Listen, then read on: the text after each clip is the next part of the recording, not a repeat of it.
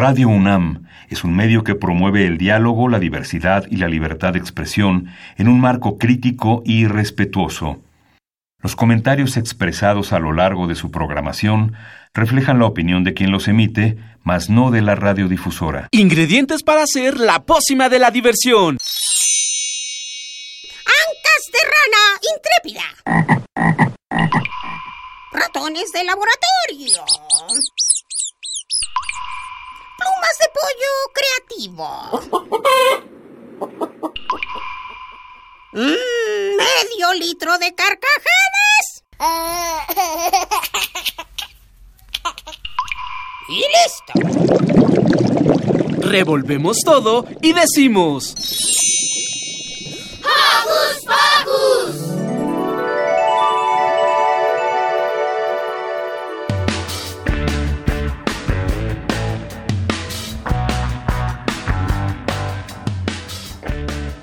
Bienvenidos a Hocus Pocus. Yo soy Silvia y me encanta saber que ustedes nos acompañan un sábado más. Los saludo con un sonoro beso. Y le mandamos saludos a nuestros queridos conductores Lucy, Milly, Ricky, Demian, Maga, Dani, Liber y Emiliano. Saludos también al equipo de producción Car, Lilith, Ciania y Luis Tula. Y un gran beso para Minisanti. Y bueno, ¿qué les parece si arrancamos con el programa de hoy? Porque hoy en Hocus Pocus platicaremos con Rodrigo Cervantes sobre una obra de teatro y conoceremos mucho más sobre lo que estamos viviendo durante esta pandemia. No se pierdan Zoonosis. Dani y Demian nos invitan a conocer a un interesante personaje acreedor del Premio de Divulgación de la Ciencia. Y seguimos con el tour de Hocus Pocus por Europa. Bueno, además, Pia nos hablarán de dos opciones padrísimas para divertirnos y aprender. Hoy, Lisa Lado nos ayuda a entender qué es eso de la hiperactividad en el Sana Sana. Por supuesto no puede faltar la buena música y la buena vibra. Quédense con nosotros porque ya inició Hocus Pocus. Recuerda que nos gusta saber de ti. Ponte en contacto con nosotros. Puedes hacerlo desde tu compu, tableta o celular. Facebookea con nosotros ingresando a Hocus Pocus Unam. Regálanos un like y mándanos tus sugerencias musicales o cuéntanos qué haces para entretenerte en casita. Pero si lo tuyo son las frases cortas, búscanos en Twitter como arroba hocus pocus-unam. Síguenos y pícale al corazoncito. Y bueno, para comenzar el día con buena vibra, los dejamos con El poder de la buena onda de nuestros amigos de Lechuga Mecánica.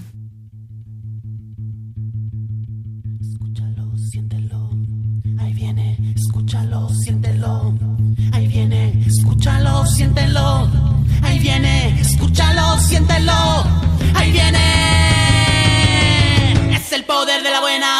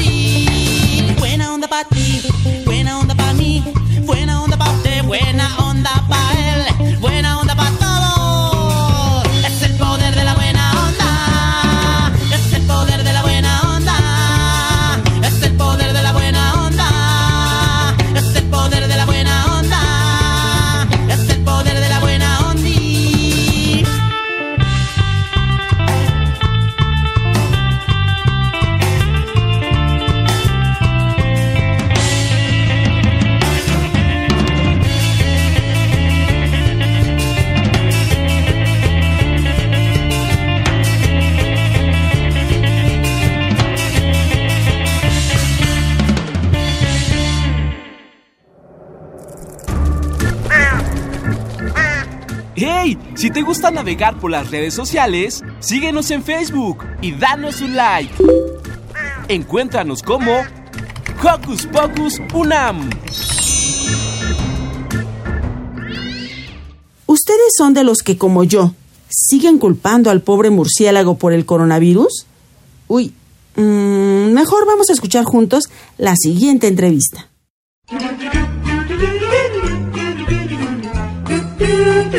¿Listo micrófono? ¡Yeah! ¿Listo invitado? ¡Yeah!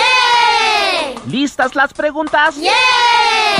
Tres, dos, al aire. Ahora va la entrevista. Pues bien, Joco Escuchas, hoy nos acompaña Rodrigo Cervantes para platicarnos de una divertidísima obra que se llama Zoonosis. Esta obra tiene una peculiaridad que ya Rodrigo nos contará a lo largo de la entrevista. Bienvenido, Rodrigo, ¿cómo estás? Muy bien, muchas gracias por la invitación a Hocus Pocus. Oye, Rodrigo, cuéntanos de qué se trata Zoonosis. Mira, Zoonosis es una obra que trata acerca de las enfermedades zoonóticas, es decir, son las enfermedades que contagian los animales al hombre. Y puntualmente en la obra, el búho convoca a 10 animales que han contagiado al hombre de enfermedades zoonóticas para averiguar quién es el culpable del COVID-19. Ah, entonces el culpable no es el murciélago. Mira, durante la trama se desarrolla ese tema, aunque, bueno, realmente sí, efectivamente el COVID-19 se encuentra en el murciélago. Sin embargo, necesita una especie puente para poder infectar al hombre. En este caso, la especie puente es un animal que se encuentra en China que se llama pangolín, que es también uno de los protagonistas de la obra. Oye, Rodrigo, ¿por qué es importante hablar de este tema en el teatro? Mira, es muy importante porque yo creo que no hay una conciencia acerca de la relación que tenemos con los animales. Si bien en la obra se busca un culpable, realmente el culpable real es el hombre. Es decir, los animales no tienen la culpa de desarrollar virus, sino es el hombre que hacinándolos en mataderos a puercos, vacas y gallinas hace que produzcan estos virus que después se contagian al hombre. O, como en el caso del COVID-19, desforesta bosques y desplaza especies que no tendrían que estar en contacto con otras especies como el murciélago y el pangolín, desarrollando virus que también después eh, afectan directamente al hombre. Entonces esto nos va a servir para darnos cuenta de la responsabilidad que nosotros tenemos no solo ante esta pandemia, sino ante todo lo que sucede en nuestro planeta.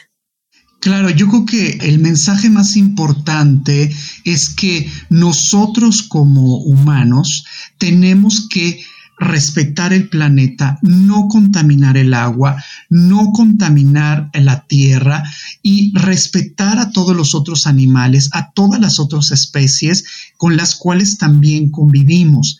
Porque si no, como lo vemos ahora, nosotros estamos pagando las consecuencias de ese mal uso de esos recursos que han hecho los humanos. ¡Wow! Pues sí, es un fuerte contenido. Rodrigo, zoonosis se estrenó a principios de mes. Cuéntanos acerca de este estreno, de las reacciones que han tenido. Mira, nosotros estrenamos justamente al inicio del mes. La obra la pueden eh, ver en cualquier momento en el canal de YouTube de Queer Producciones, que se escribe Q-U-E-R Producciones y tuvo una aceptación muy grande. Hemos tenido muy buenos comentarios acerca de la obra. Eh, es una obra que es muy divertida y que seguramente a todo el público puede interesar desde niños a grandes. Cuéntanos un poco más sobre estos 10 personajes a los cuales convoca el búho, porque al ver el cartel se nos antoja muchísimo solo la imagen y están tan bien caracterizados y se ven tan padres que pues obviamente queremos conocerlos. Sí, mira, estos 10 animales que han contagiado al hombre de enfermedades zoonóticas son el mosquito, que ha contagiado de dengue y zika, la vaca, que ha contagiado del virus de las vacas locas, el camello, que ha contagiado de la enfermedad MERS, el pangolín que contagió del COVID-19, la gallina que ha contagiado de la influenza aviaria, el chimpancé que ha contagiado del VIH, la rata que ha contagiado de la peste y de hantavirus, la puerca que ha contagiado del virus de la influenza porcina y la civeta que ha contagiado de la enfermedad SARS. También al búho lo acompañan tres animales domésticos, que son la cotorra, la gata y el perro, que acompañarán en este juicio, digamos, que se les hace a estos animales. Oye, Rodrigo, esto se antoja súper interesante porque también nos va mostrando ¿Qué otros animales han sido los que nos contagian de enfermedades que quizá no padezcamos en este momento y que muchos de nosotros a lo mejor ni siquiera estamos cerquita, pero que hay gente que sí la padece? No solo queremos correr a, a Queer Producciones para ver ya esta obra, sino queremos saber un poquito más antes para ver por dónde la agarramos, para ver cómo enfrentamos a zoonosis. Claro, mira, se me olvidaba mencionar justamente al murciélago, que es el malo de la película, que no solo en su genoma se encuentra el coronavirus, sino también contagió a los humanos de ébola en África. Como bien dices, muchos de estos virus no hemos tenido contacto realmente con ellos, sino bueno, se han presentado en otros países. Es muy importante saber que las pandemias no son nuevas, que se han presentado en otros lugares del mundo y que aquí mismo en México, la última pandemia de influenza porcina por la cual se cerraron escuelas y otros lugares, inició en Veracruz y de aquí se propagó a otros países. Es por eso que es muy importante conocer acerca de estas enfermedades zoonóticas, conocer qué es el término zoonosis y ver eh, de qué manera podemos contribuir a que no se sigan produciendo estas enfermedades zoonóticas que a fin de cuentas, pues al que dañan es al hombre. Eso está padrísimo, conocer de qué manera podemos evitarla. Pero dinos, ¿qué significa zoonosis? Pásanos nada más ese, ese tip. Sí, mira, zoonosis son las enfermedades que contagian directamente los animales al hombre. Es por eso que nosotros que hemos estado, bueno, mucho tiempo en cuarentena, todos deberíamos de saber qué es una zoonosis, porque justamente el COVID-19 es una zoonosis que ha afectado en este momento a todo el mundo. Oye, pues eso es súper interesante. Me encanta que les muestren a los niños principalmente y por supuesto también a los papás que seguramente acompañaremos a los niños a ver zoonosis, que más allá de culpar a un animal, más allá de culpar al murciélago, al pangolín, más allá de decir, hoy qué malos los chinos porque trajeron al mundo el coronavirus, todos tenemos responsabilidad de lo que estamos haciéndole al planeta. Todos tenemos responsabilidad además de cuidar del mismo. Entonces, bueno, esto está padrísimo. Ahora cuéntanos, Rodrigo. Danos nuevamente el, el nombre del canal, cómo accedemos, cómo buscamos, cuánto dura la obra. Sí, mira, eh, de nuevo le repito, el, el canal de YouTube es Queer Producciones que se escribe Q-U-E-R Producciones, y ahí pueden encontrar ya el, el, primer capítulo. El 8 de octubre estrenamos el segundo y pueden disfrutarlo en cualquier momento gratuitamente. Quisiera decir también acerca del elenco, son siete actores profesionales que hacen los 14 animales. Ellos son Chacho Rangel, Laura Yerko, Jonathan Rubén, Axel Alcántara, Lupi Labunia, Manu Corta, y no sé si te me estás yendo alguien, no, me parece que ya mencioné a los siete. Así es que, bueno, ustedes pueden disfrutar eh, de esta obra eh, en el momento que quieran en nuestro canal de YouTube. Pues Rodrigo, muchísimas gracias por traernos propuestas tan novedosas, tan divertidas y sobre todo que nos ayudan a entender mejor el entorno en el que vivimos. Te agradezco mucho por la invitación. Gracias, gracias Rodrigo.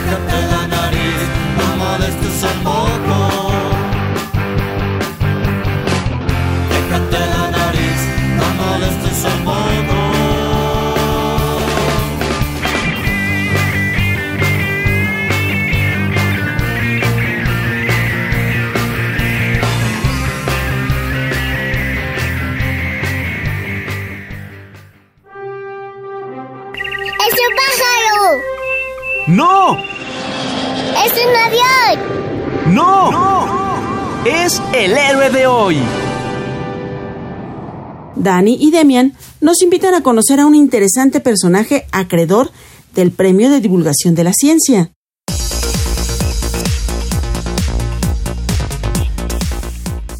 Hola Silvia, Demian, Daniel, estimados Joco Escuchas cómo se encuentran. Estoy muy muy contento y agradecido de que me hayan invitado a compartir estos momentos con todos ustedes. Muchas gracias.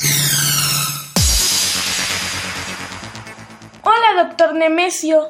Tú eres biólogo. ¿Desde chiquito sabías que querías ser biólogo? No, no creo que desde chiquito chiquito quisiera ser biólogo. Me gustaban mucho la naturaleza, el campo, este, me acuerdo de un libro muy hermoso que leía que se llamaba Maravillas y Misterios del, Mundo Natural o algo así. Había muchas cosas de, de animales que aprendí sobre muchos distintos animales, pero yo creo que el decidirme a ser biólogo fue un poquito después, ya cuando estaba yo por la preparatoria que tuve este, algunas clases muy interesantes y ahí fue ya como que tomé la decisión. Pero lo que sí, desde chiquito a chiquito, Siempre he sido muy curioso, siempre me ha gustado saber las razones de las cosas y como me decía mi hijo, papá, tú nunca te quedas con la duda, ¿verdad? Creo que tiene razón.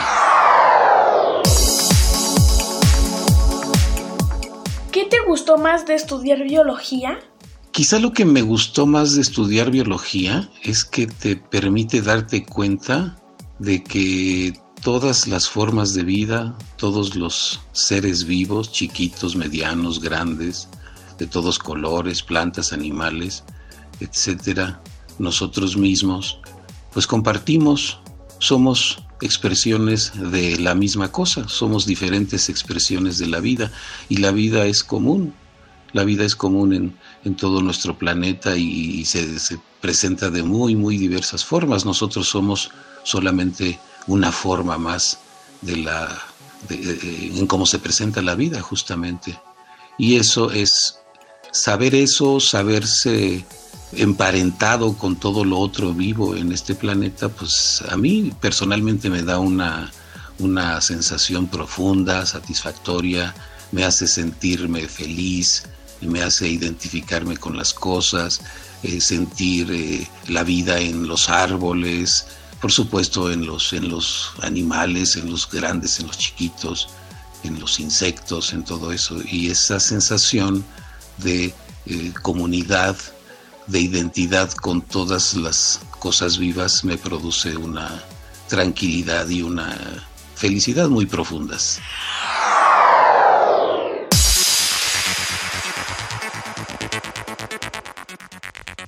Sabemos que te gustan muchas cosas, como escribir, tocas música y te gusta el arte. Con tantos gustos, ha de ser difícil decidirte por una carrera. ¿Cómo llegaste a ser comunicador después de estudiar biología?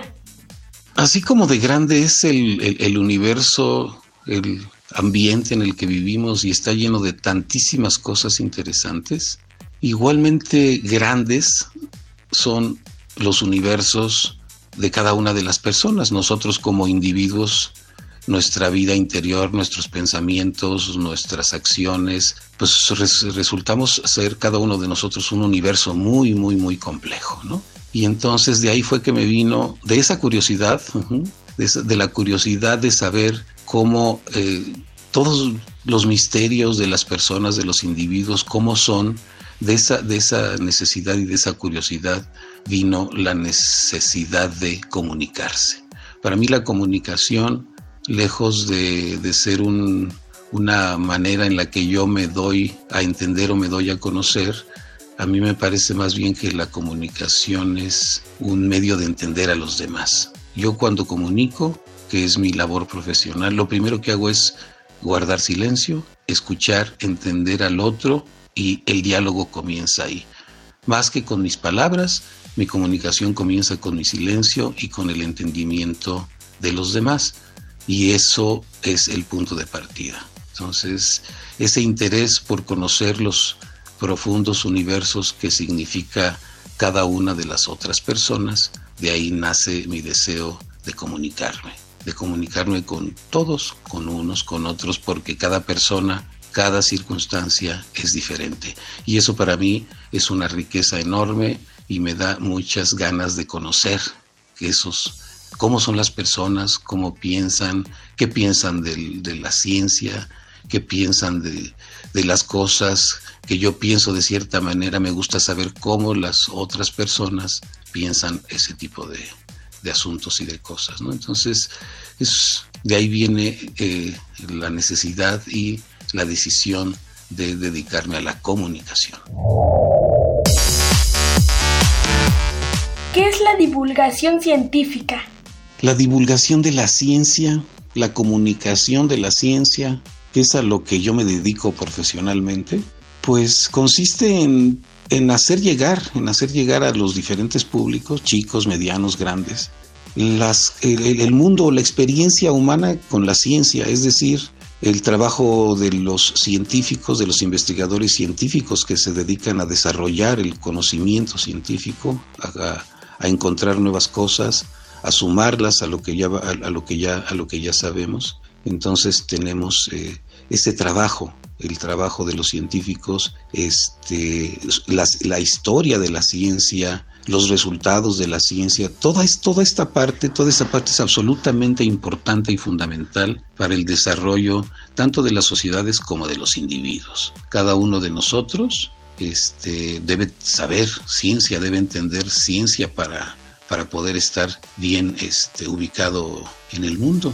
Y entonces yo, mi trabajo, me dedico a la divulgación, me dedico a la comunicación y hacia todos los públicos con diferentes medios trato de eh, compartir, comprender por una parte el universo a través de los ojos de la ciencia, es una manera de, de, entenderlo, la ciencia es una manera de entender el universo, y una vez entendido y sabido a través de los ojos de la ciencia, compartir eso, compartir ese, ese conocimiento.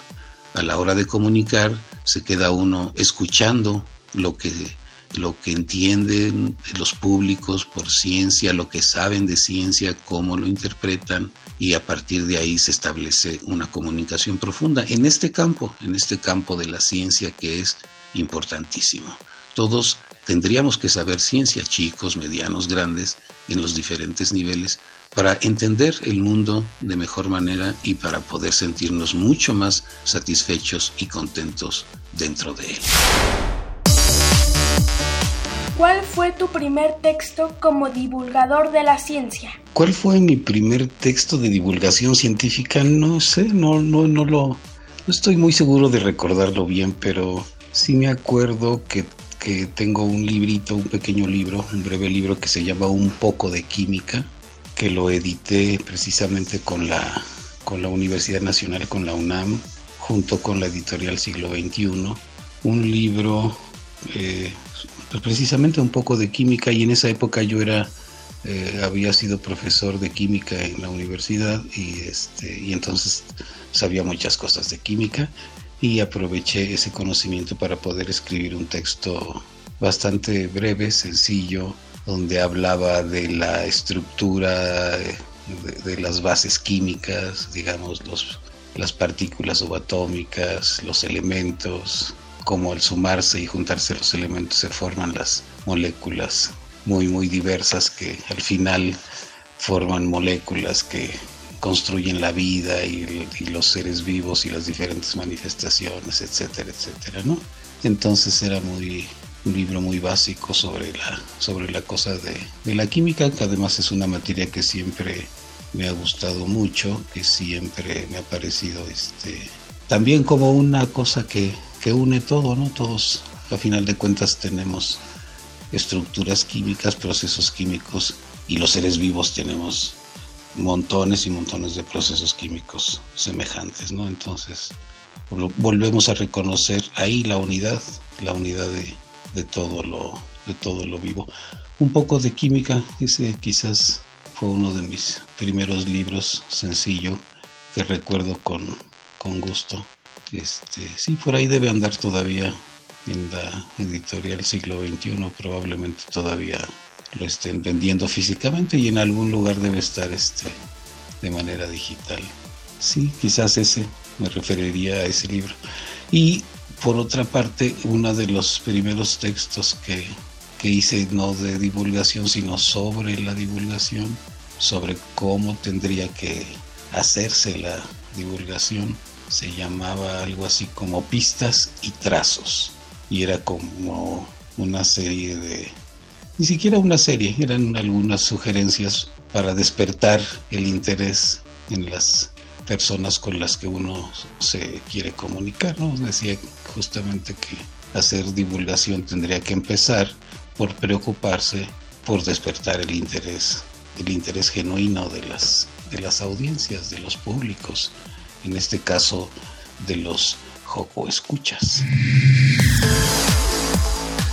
¿Cuál de tus textos de divulgación te ha gustado más? Uno de los textos que más me gustó haber realizado se llama, es un libro que se llama Evolución, el río de la vida, que habla de un tema que a mí me encanta, como biólogo me encanta, que es increíble, fascinante, eso de saber que la vida va cambie y cambie a lo largo de miles y miles de millones de años, produciendo una variedad este, increíblemente rica de formas y manifestaciones y que desconocemos la mayor parte de la historia de la, de la vida en la Tierra. Todo eso que es así un conocimiento hondo, profundo y fascinante, de eso me decidí a escribir en el libro Evolución, el río de la vida.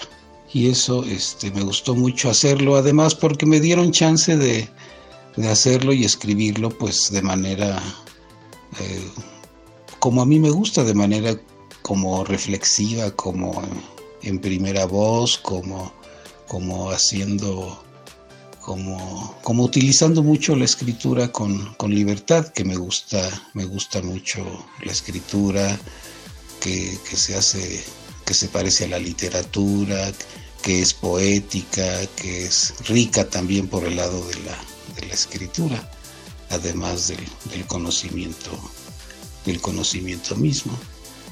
Pero sí, este libro me, me, gustó mucho hacerlo, es uno de mis, de mis favoritos. Y también podría mencionar un libro que no es tan libro mío, sino una recopilación, una recopilación de, de montones de textos este, muy bien hechos, ejemplares que me fui encontrando en el camino de, de mis lecturas y luego los junté en un libro, los acomodé por ahí y se creó un, un libro que que también me da gusto que haya servido mucho para que a lo mejor otros comunicadores aprendan a, tener algunos ejemplos para tratar de, hacer nuestro trabajo mejor. Es el libro, es una antología, pues, una antología de lecturas que se llama Todo por Saber y que después de muchos años de haber salido, pues todavía sigue este, utilizándose y teniendo mucho, mucho, eh, digamos, impacto e influencia en, los nuevos eh, divulgadores y, comunicadores. esa antología también me gusta mucho, todo por saber. ¿Alguno de tus trabajos de divulgación es para niños o te gustaría escribir para niños? Creo que nunca he hecho directamente textos de divulgación para niños, pero sí he revisado muchos, sí he dado mi opinión sobre ellos y además este creo que tengo me entiendo y tengo un buen trato con los niños en general, algún algún en algún momento de mi vida trabajé, trabajé con, con un grupo de niños en en cosas más artísticas, digamos, bailando y cantando y haciendo cosas de espectáculos de ese tipo, pero sí de, de manera general me entiendo bien, me comunico bien con los niños, pero no, no he tenido la, la oportunidad de trabajar muy, muy directamente con ellos, salvo eh, pues en cuestiones como de conferencias y cosas más, más informales, pero no tan, tan directamente. Y sí me encantaría, creo que no me daría ningún, ningún trabajo, este, me parecen súper divertidos y, este, y creo que los retaría a ver quién se, se ríe más y más fuerte de las cosas, por ejemplo.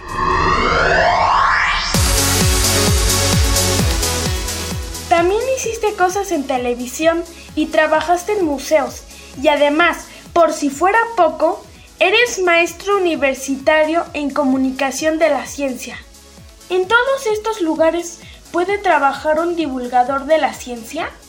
Un divulgador, un comunicador de ciencia, pues debe poder trabajar, debe poder realizar muchos tipos de trabajos de comunicación precisamente, ¿no? Uno de esos trabajos son la escritura, los textos, y para muchos públicos diferentes, los niños, uno de esos públicos, pero también hay otras maneras de comunicar, de divulgar, como esta que estamos utilizando, que es la radio o los podcasts o los videos o el cine o la televisión o las conferencias o montones de medios de comunicación.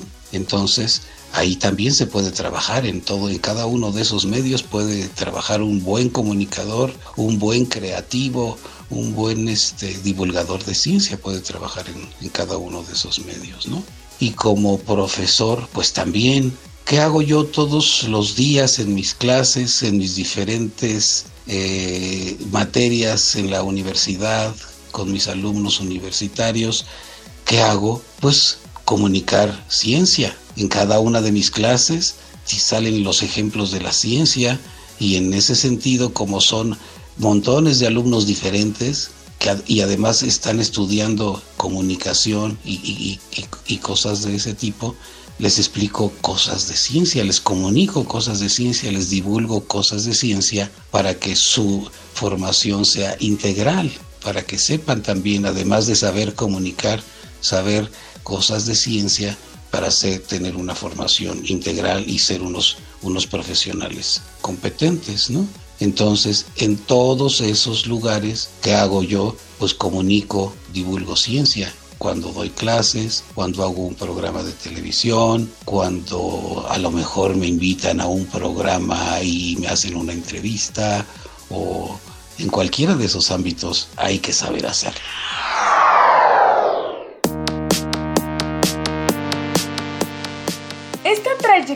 Te llevó a un éxito muy padre en el 2018. Te ganaste el Premio Nacional de Divulgación. ¿Nos puedes platicar de este premio y cómo te sentiste al ganar? El Premio Nacional de Divulgación de la Ciencia. Es el reconocimiento más grande que se da en México cada año a, a una persona. Cada año se le da a una persona para reconocer su trayectoria, su trabajo dentro de la comunicación de la ciencia. Yo he trabajado en esto eh, de muchas maneras, de muchas formas y también ya durante muchos años. Prácticamente hace 40 años que me dedico desde recién salidito de la de la universidad. 40 años, no sé si algún joco escucha pueda imaginarse la cantidad de tiempo que es eso, pero yo recién salí de la universidad y empecé a dedicarme a esto de la comunicación y la corrección y la divulgación y todo lo que tenía que ver con, con los trabajos que, que he hecho a lo largo de mi vida. Entonces, por todas esas cosas se fueron sumando y se forma lo que se llama una trayectoria. Y este reconocimiento se da por la trayectoria, por los años y por las cosas que ha, ha hecho uno a lo largo de su vida profesional.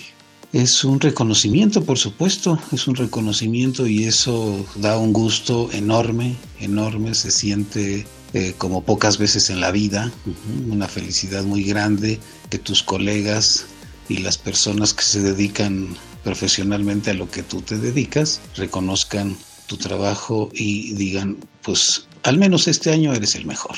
Entonces eso es muy, muy, muy satisfactorio. Es una felicidad y una alegría que se, se reconstruye y, la vuelvo a gozar en el momento en el que la estoy platicando. Justamente es todo, es una alegría que aún que aún me, que aún me queda, ¿no? Y esto y también es, es un estímulo. Por otra parte, los premios también se les llama estímulos porque te llenan de energía, te, hacen querer hacer todavía mejor las cosas, te comprometen, como me dice un amigo, colega, profesor dice, ahora estás más comprometido porque tienes ese reconocimiento y entonces tienes que hacer tu trabajo todavía mejor. Aún mejor tienes que hacer tu trabajo. Un premio, un reconocimiento, un estímulo y además te dicen por qué te lo dan. En tu papelito donde te te otorgan tu premio, te dicen, te lo damos, en mi caso, me lo dieron por mi trabajo como comunicador de ciencia, por mi trabajo como eh, editor, es decir, de, de, mi trabajo de, apoyo a todos mis, mis colegas comunicadores y divulgadores, mi apoyo como escritor, como, como editor, y también eh, el reconocimiento fue por mi trabajo como formador, como profesor de nuevos divulgadores y comunicadores. Entonces estoy feliz, es una felicidad que no se me acaba, pasa el tiempo y me sigo sintiendo feliz y permítanme hoy compartirla con ustedes. ¿Considera importante que los niños lean y conozcan la ciencia? ¿Y cuál es la importancia de la divulgación científica en una sociedad?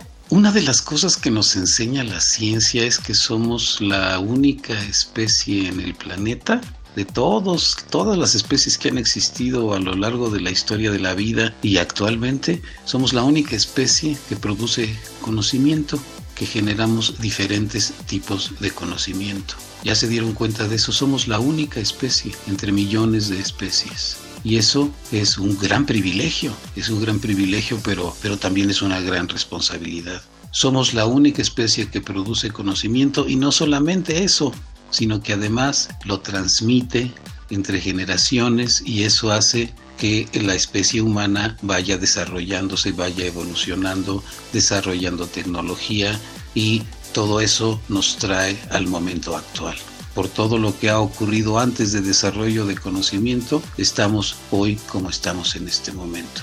Y parte importantísima del conocimiento que nos, que nos ha llevado hasta, hasta, esta, hasta estos días es el conocimiento científico. La ciencia es importantísima para el desarrollo, para el desarrollo tecnológico y es importante que todos conozcamos más o menos cómo es la ciencia, de dónde viene, quién la produce, qué efectos tiene en la sociedad. Es un componente importantísimo de la sociedad. Todos debemos, como seres humanos, conocer la parte de ciencia o conocer la ciencia en la medida en que nos sea necesario. Eso es absolutamente importante. Toda la sociedad, todas las edades, todos los niveles deben conocer ciencia para tener una vida más plena y tomar siempre mejores decisiones. Y por supuesto, esto no deja afuera a los niños. Los niños desde pequeños deben ir entendiendo, deben ir sintiendo, deben ir percibiendo la importancia de ese conocimiento y conocer, conocer la naturaleza y conocer el universo a través del lenguaje de la ciencia. Deben conocerlo, por supuesto, y eso hace importantísimo que los niños también eh, participen en este concierto de la divulgación y la comunicación de la ciencia. Es más, sería genial, sería muy interesante que hubiera eh, divulgadores niños, comunicadores de la ciencia que fueran niños.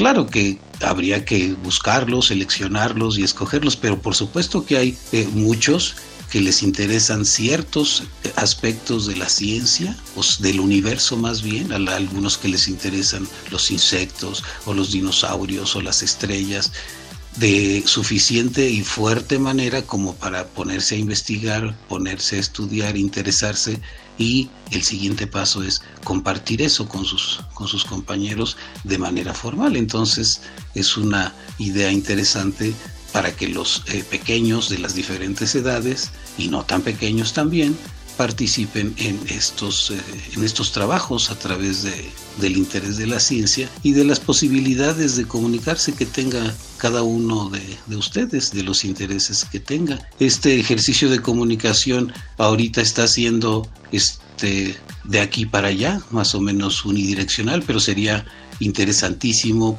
padrísimo, genial poder compartir y dialogar eh, de, de todas estas cosas. ¿Nos puedes dar tus redes sociales para que nuestros amigos puedan conocer tus trabajos, por favor? Yo en realidad no uso todas las redes sociales. Concretamente utilizo dos. El correo electrónico, que es la más vieja de las redes sociales, y, los grupos de, de, WhatsApp, digamos. ¿no? Fuera de ahí no, no uso Facebook, ni Twitter, ni Instagram, ni nada de eso, porque para mí personalmente me, me, me, me, quitan, me quitarían mucha atención, me quitaría mucha atención sobre, sobre otras cosas. En cambio, con el correo electrónico este, he podido eh, atender a mis alumnos, mis clases, mis cursos durante muchos años y con eso ha sido suficiente para poder intercambiar con, con ellos y además de, de, una manera muy, muy personal. Entonces el correo electrónico me permite que cualquier persona se ponga en contacto conmigo y yo pueda personalmente ponerme en contacto con ella y establecer un diálogo y un trabajo mucho más fluido y eficaz. ¿no? Entonces eso ha sido eh, más que suficiente como para no tener que poner este mi material, mis trabajos, digamos, en un sitio donde puedan eh, leerse fácilmente, ¿no? Entonces, pero yo de cualquier manera, eh, quien se pone en contacto conmigo, le puedo dar acceso a mis materiales, ya sea en, por los, las copias que tengo yo o las o, algunas instrucciones por donde por donde tener acceso, porque también son materiales de diversa índole que, no, que, es, que, que yo tengo organizados en mis archivos, digamos, pero no los tengo en un sitio digital aún. Espero quizás en algún momento tenerlos donde estén mucho más este, disponibles y accesibles. Entre tanto, pues con mi correo este, los invito a que cualquiera de ustedes se pongan en contacto conmigo y eh, eh, mantengan sus dudas vivas y elaboren preguntas eh, interesantes, que de eso se trata en, en, en esta vida, no tanto de, de, las buenas respuestas, sino de las mejores y mejores preguntas, ¿no? Nemesio58 arroba hotmail.com. Con eso tenemos más que suficiente para ponernos en contacto y establecer un diálogo y un intercambio muy, muy profundos. Estimados Joco Escuchas, yo me pregunto si alguno de ustedes, o muchos de ustedes, querrían ser comunicadores o divulgadores de ciencia. ¿Se lo han preguntado alguna vez? Interesarse en la ciencia, interesarse en compartirla, en fin, yo nada más me lo pregunto. Por lo pronto quisiera comentarles que espero que hayan pasado un momento, unos momentos tan eh, agradables como los he pasado yo compartiendo con ustedes, contestando algunas preguntas, eh, dando algunas ideas. Muchas gracias a ustedes, a Silvia, a Demián, a Daniel, a todos los Joco Escuchas por haber compartido este rato y espero que nos veamos, realmente espero que alguien se ponga en contacto y sigamos platicando sobre todas y estas cosas de este universo de la ciencia y del conocimiento que nunca nunca termina.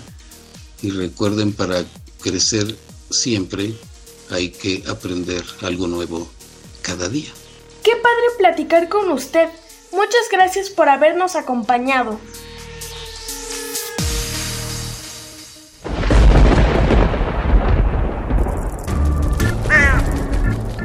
Chispas, radios y centellas. Estás en Hocus Pocus.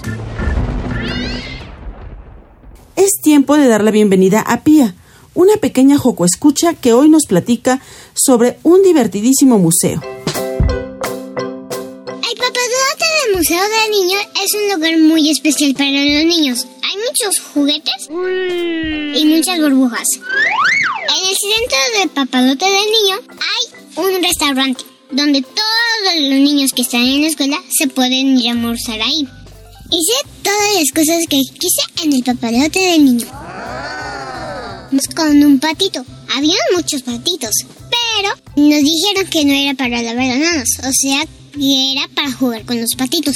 Karen me llevó ahí porque era el, el día del niño. Mis mejores, pero mejores amigos me acompañaron.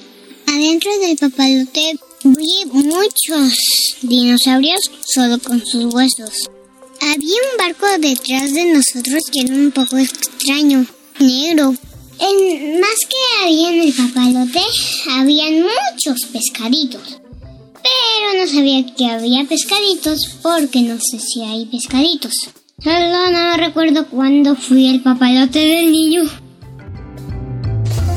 ¿Dónde dejaron su pasaporte la semana pasada? ¿Lo recuerdan?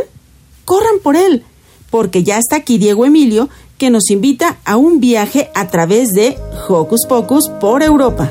Hocus Pocus para Europa platicaremos con Gabor Endreñi, jefe de misión adjunta de la Embajada de Hungría en México. Señor Endreñi, muchas gracias por aceptar la entrevista. ¿Nos puede decir cuáles son las actividades culturales de Hungría en la Ciudad de México? Sí, con uh, mucho gusto. Las actividades culturales de Hungría en México son bastante variadas. Nuestra misión de acercar la cultura húngara a México y al pueblo mexicano abarca, entre otros, la organización de exposiciones, ciclo de cine, conciertos, charlas, conversatorios, que siempre tienen algún vínculo con Hungría. Por la pandemia, lamentablemente tuvimos que cancelar varios eventos programados para el año 2020, pero esperamos que podamos recuperarlos a finales de este año o en el primer semestre del año próximo. Muy interesante. Esperamos que las actividades culturales de su país reinicien pronto para deleite de nuestra ciudad. ¿Cómo se difunde la cultura húngara en nuestra ciudad? Bueno, en cuanto a la difusión de la cultura extranjera en la Ciudad de México, hay que admitir que existe una gran competencia. La vida cultural aquí es variada y vibrante, de modo que no es nada fácil presentar la de Hungría. Hay que buscar las oportunidades y modalidades que den los mejores resultados y el mayor éxito.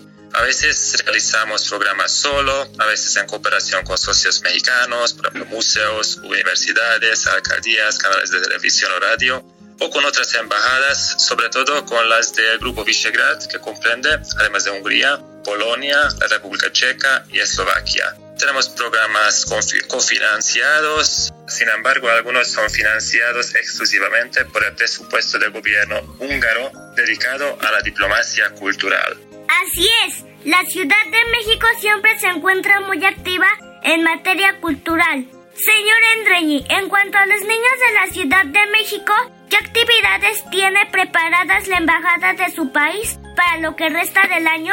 Bueno, antes de responder a la pregunta, les cuento que las propuestas para las actividades culturales las preparamos nosotros en la embajada, prácticamente mi embajador y yo, y las consultamos con el Ministerio de Relaciones Exteriores y de Comercio Exterior que lleva la diplomacia cultural húngara. Con respecto a las actividades para niños, para este año teníamos previsto establecer una relación estructurada con una escuela en la alcaldía de Miguel Hidalgo, donde se encuentra la embajada, pero por desgracia no hemos podido llevarlo a cabo por el coronavirus. Confiamos en que el año próximo podamos retomar este proyecto lo antes posible.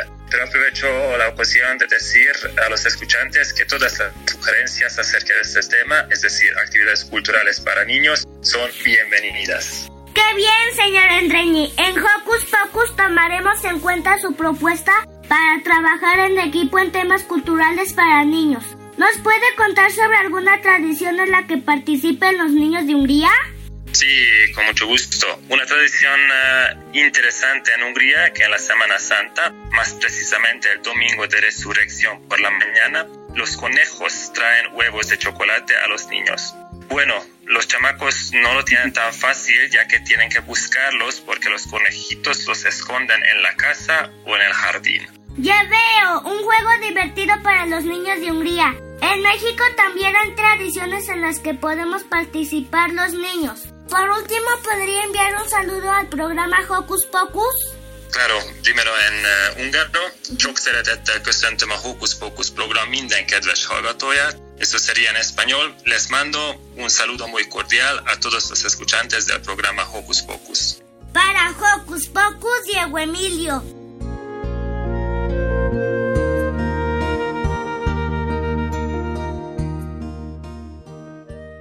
¿Alguna vez te han dicho, eres tremenda? ¿Cuánta energía tienes? ¡Qué travieso! ¡Ay, qué bárbaro! ¿No te cansas? Liz nos ayuda a entender la hiperactividad en el Sana Sana de hoy. Sana Sana Colita de Rana. Hola Joco Escuchas, ¿sabían que existen personas que se les dificulta seguir instrucciones, que pierden objetos frecuentemente o bien que no esperan su turno para hablar o participar en alguna actividad? Probablemente tengan una condición llamada trastorno por déficit de atención e hiperactividad o TDAH. El doctor Luis Alberto Covarrubias Díaz, neurólogo pediatra en Ibiza, España, se encuentra con nosotros para platicar sobre este trastorno que afecta a millones de niños y adultos. Hola Luis, gracias por estar en Hocus Pocus. Hola, ¿qué tal Liz? ¿Cómo estás? Muchas gracias a ti por la invitación. Platícanos qué es el TDAH.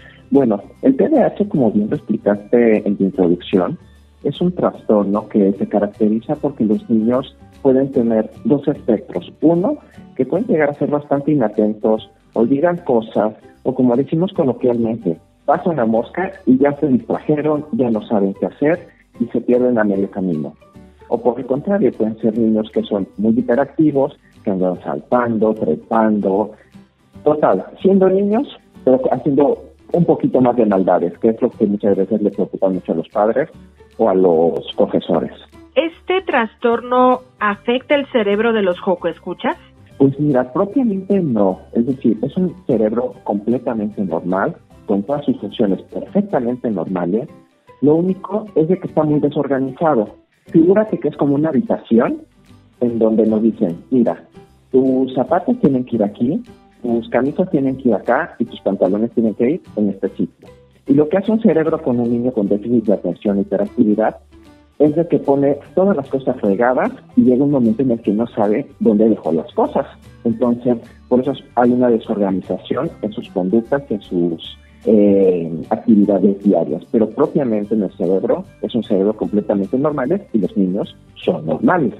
Pero, ¿qué emociones sienten los joco escuchas que viven con este trastorno? Pues mira, más que nada es dependiendo a lo que el tipo de trastorno que tengan. Es un trastorno, por ejemplo, por hiperactividad, pues realmente son niños que están en sus conductas tan, tan movidas, tan activas, que pocas veces se interesan por las cosas que están a su alrededor.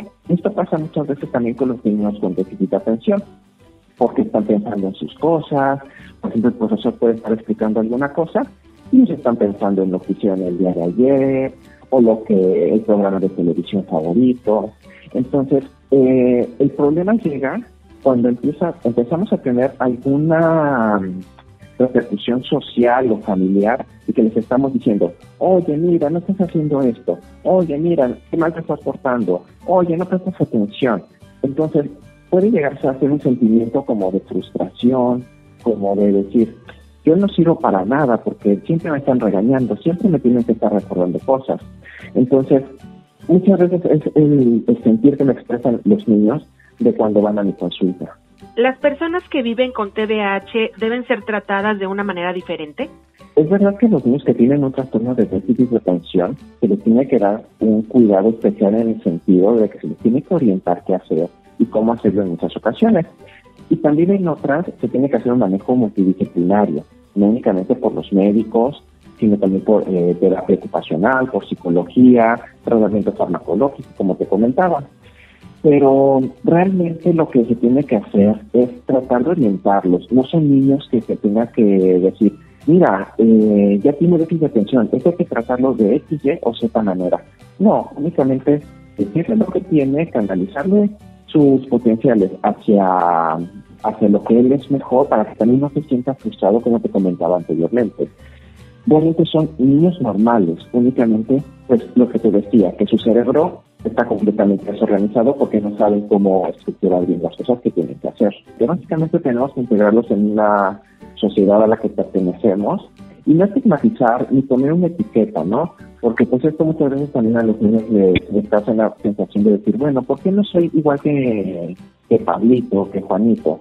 Cuando realmente lo único que necesitan es que les demos todo el apoyo posible.